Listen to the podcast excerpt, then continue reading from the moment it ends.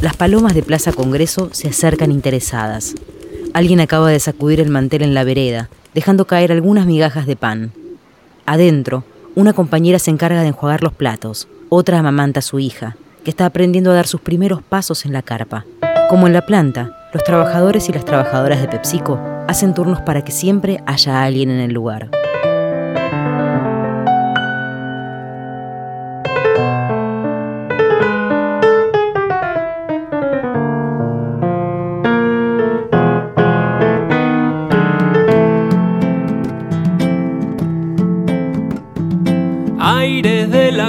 Que respira, sangre de tambor en la ciudad, hambre desfilando en la avenida.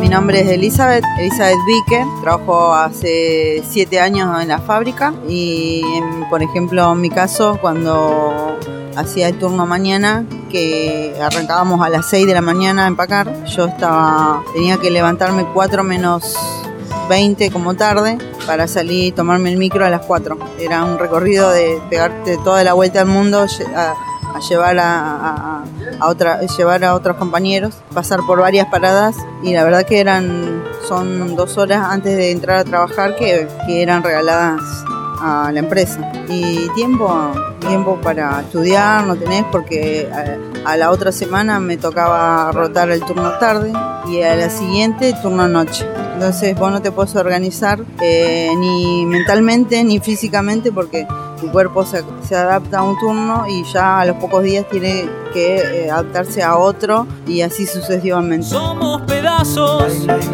que no se miran y en melodías raspamos juntos la misma voz.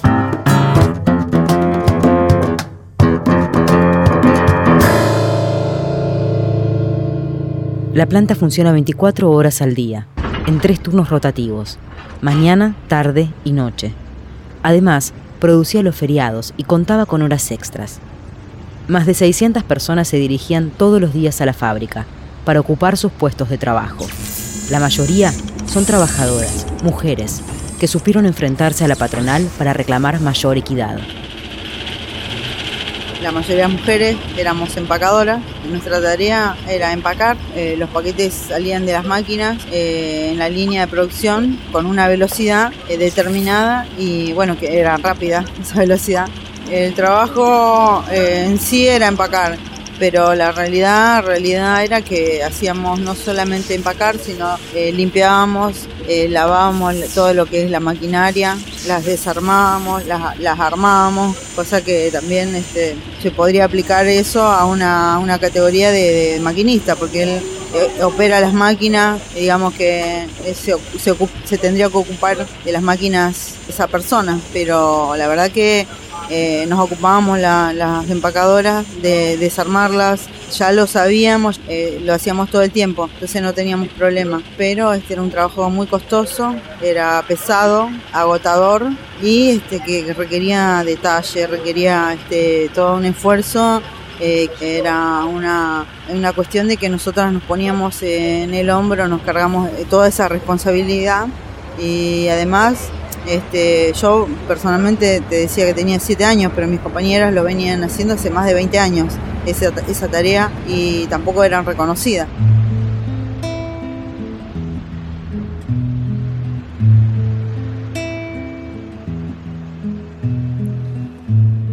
Mano fuerte va barriendo, pone leña en el fogón.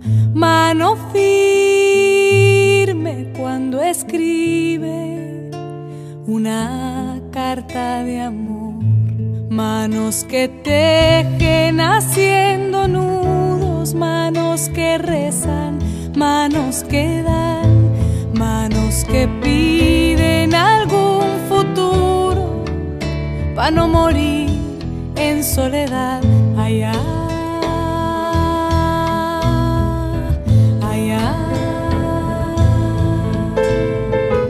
La lucha de trabajadoras de PepsiCo lleva varios años. Tienen una historia de reivindicación de sus derechos.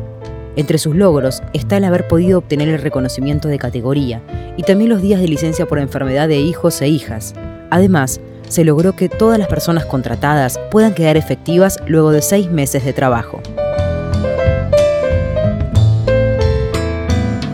El mismo 20 de junio, feriado, mis compañeros terminan su jornada a las 6 de la mañana, vuelven a sus casas y 12 horas después, a las 6 de la tarde, nos venimos enterando todos de a poco eh, que la empresa eh, tenía el papelito, el famoso papelito pegado en la puerta diciendo de que este, había cese de operaciones, de traslado de, la producción y bueno, y que llamemos un 0800 y para ver nuestra situación eh, laboral. No, no llegamos a llamar, sino que ese mismo día, feriado, nos la misma empresa, me imagino con una especie de call center, nos, nos llamó, nos empezó a llamar a todos uno por uno hasta las 2 de la madrugada, no sé, hasta muy tarde llamándonos porque también se vinieron, se fueron enterando que nosotros nos hicimos presente en la puerta de la fábrica en asamblea y bueno, y desde ahí empezamos a quedarnos, permanecimos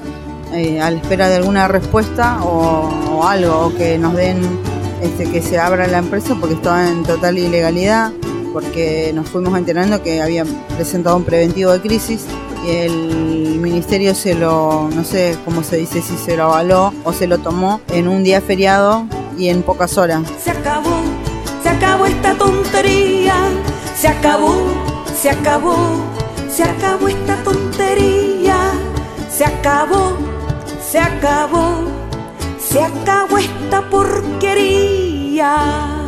Luego de 17 días de permanencia, la mañana del jueves 13 de julio, Infantería ingresó en la planta de PepsiCo para desalojar la fábrica. La orden fue firmada por la jueza Andrea Rodríguez Mentasti. Una vez más, las mujeres se pusieron al frente, creyendo que de esa manera evitarían la violencia policial. Nunca vivimos una, una represión de esa forma, ¿no? Salvaje, porque hasta los mismos este, corruptos delincuentes del gobierno este, los cubren, la policía los cubre con casco y chaleco antibala para que no les hagan nada. Y a nosotros la misma policía nos mató a palos, nos dio con todo lo que tenía y no tuvieron ningún reparo, nos vieron de forma este, con mucha hazaña y la verdad que por ahí pensaron que nosotras nos íbamos a ir llorando a nuestras casas, llorando, asustadas, con miedo, preocupadas. ¿De dónde voy a sacar la fuerza para seguir, para seguir buscando? La verdad que fue todo lo contrario. Ya nos habíamos plantado en que nos íbamos a, íbamos a, dar una lucha hasta el final y desde ese día más fuertes. Nos plantamos más, con más decisión porque ya, ya no, no podíamos esperar otra cosa porque si ya nos dieron, nos, dejaron en la calle, no, no, nos mataron a los palos con la, policía y ya está, dijimos, ¿qué, qué más podemos bancarnos? Esa fuerza de mi tierra, de mi tierra.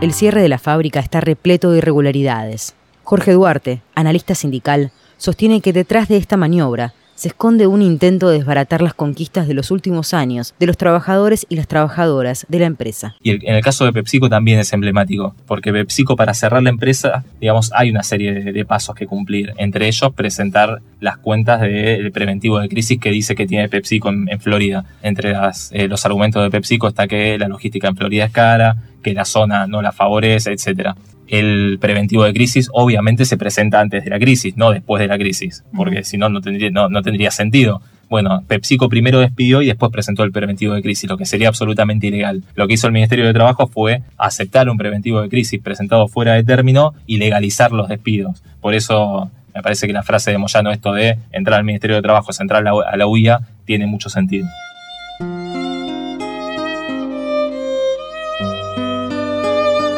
El Ministerio de Trabajo vela por los intereses de la multinacional. El contexto electoral pareciera no manchar al gobierno de turno, cómplice de miles de despidos. Nosotros por ahí al principio pensábamos que, bueno, ¿cómo puede ser que un año electoral, a meses de las elecciones, eh, la, empresa o el, el gobierno deje que echen como si nada, eh, incumpliendo leyes, y que le puede llegar a... O sea, tiene, que pagar un costo si no se mm, pronuncia o si no le pone el freno, porque el Ministerio de Trabajo es el gobierno, este, encargado de resguardar nuestra fuente de trabajo, está haciendo todo lo contrario, ¿no? Siendo cómplice del cierre de fábrica, de miles de despidos.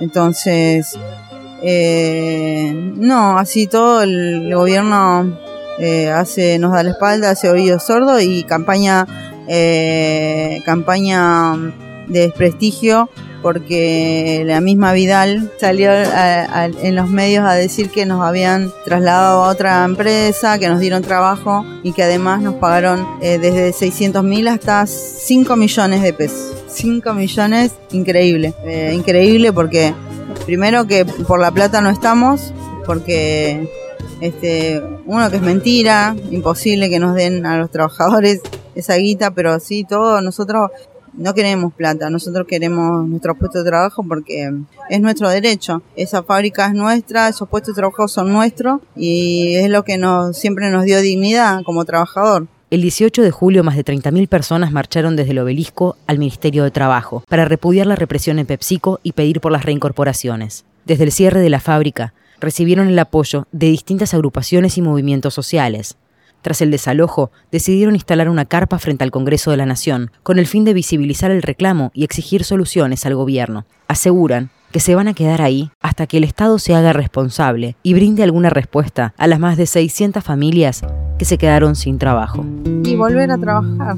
Es lo que sé hacer. Nosotros estamos eh, fuertes, estamos unidos y, y firmes porque por todo, a la vez por todo el apoyo que venimos recibiendo. Sin el apoyo y la solidaridad de, de la gente, de otros trabajadores, de otros gremios, de estudiantes. eh, y eso a, nosotras nos, nos mantiene eh, firmes y nos da fuerza para seguirla. Sabemos que tenemos para largo, somos conscientes de que va a ser es una pelea muy dura. Desde las obreras y obreros de la multinacional Pexico, somos más de 600 familias que estamos peleando por nuestros puestos de trabajo, por la dignidad del trabajo para nuestras familias y nuestros hijos. Nos ponemos a disposición, reclamamos de forma urgente la aparición con vida de Santiago Maldonado. Hacemos responsable al gobierno de Macri, a Patricia Bullrich, que nos vienen reprimiendo a nosotros sistemáticamente cada vez que salimos a reclamar por nuestros puestos de trabajo. Repudiamos, repudiamos de la forma sistemática que cada vez que los pueblos originarios de los diferentes lugares del país salen a reclamar por sus tierras, son perseguidos y son encarcelados.